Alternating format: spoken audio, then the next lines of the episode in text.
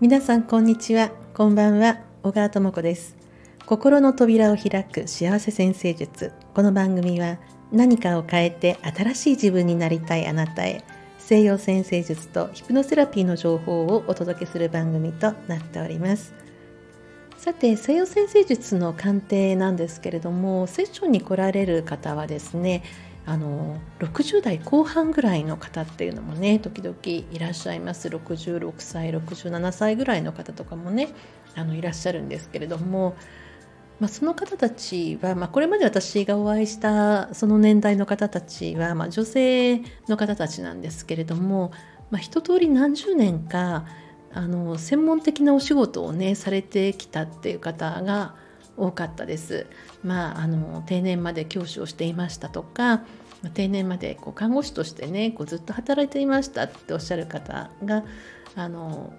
鑑定に来られるんですけれども何かというとやはり何かしらの形で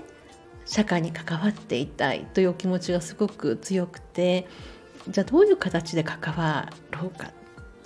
でこれまでと同じことをしたいわけではないんですね。もう何十年とあの一通りやってきたので、まあ、一通りやった感というのがねあの本当にあの終わりだなっていうのをお話ししても感じるんですけれどもそれよりもその、まあ、新しい仕事というよりも自分の中のまだわからない未知の面ですよね。あ自分には、まあ、何十年とこういう仕事をしてきた中で気がつかなかったけれどもこんな面もあるんだみたいのを見つけたいなっていうそういうお気持ちが強くてそれでこうご相談にね来られたりするので、まあ、私もそういろんな角度からね星を見せていただきながらあこういう部分もあるんじゃないかこういう部分もあるんじゃないかっていうことでお話をさせていただくんですけれども、まあ、この66歳以上になってくると冥王星っていうこうね世代のあの印象形作る星がちょっと違うんですよね。まあ、私たち、まあ、50代は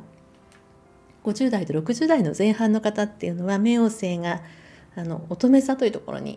あるので、まあ、割とねこうあの子供の時はこうきっちりと育てられたっていうかねきっちりとっていう言い方も変なんですけれども、まあ、小学校行って中学校行って受験してどうこうっていうそこのシステム的なことがかなり日本のあの状態としてきちっとあった世代なのであのそういうこう感覚でいるんですが一つ上の65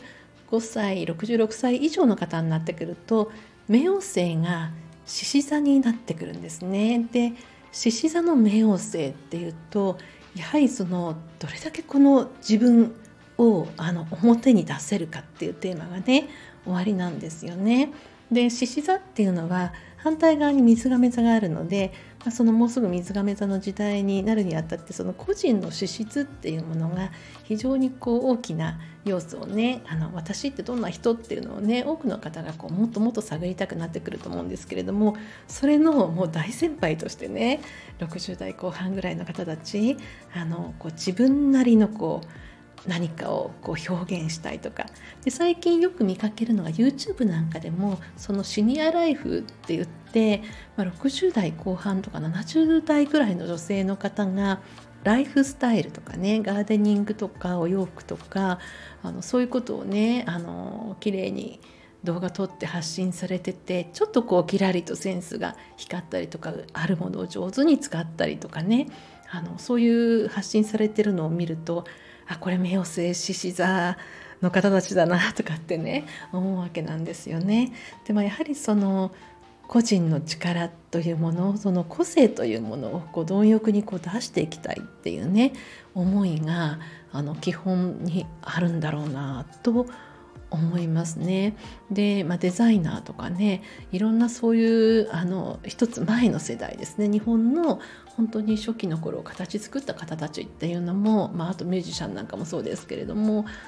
まあ、冥王星獅子座の方たちなんでちょっとまたねあのそれぞれがこう思い思いにこうねあの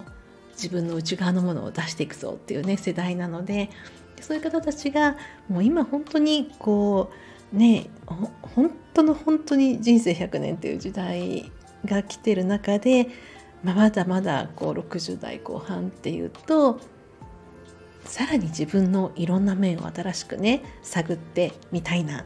というそのお気持ちなんかこちらもねこうピシッとこうなる感じがしてで、まあ、ちょっと今ね下準備をしてるんですけれども、まあ、当日お会いできるのねすごいどんな方なのかなと思いながらねお会いできるのを楽しみにしている状態です。はい、聞いてくださってありがとうございます。お相手は星読みの小川智子でした。また次の放送でお会いいたしましょう。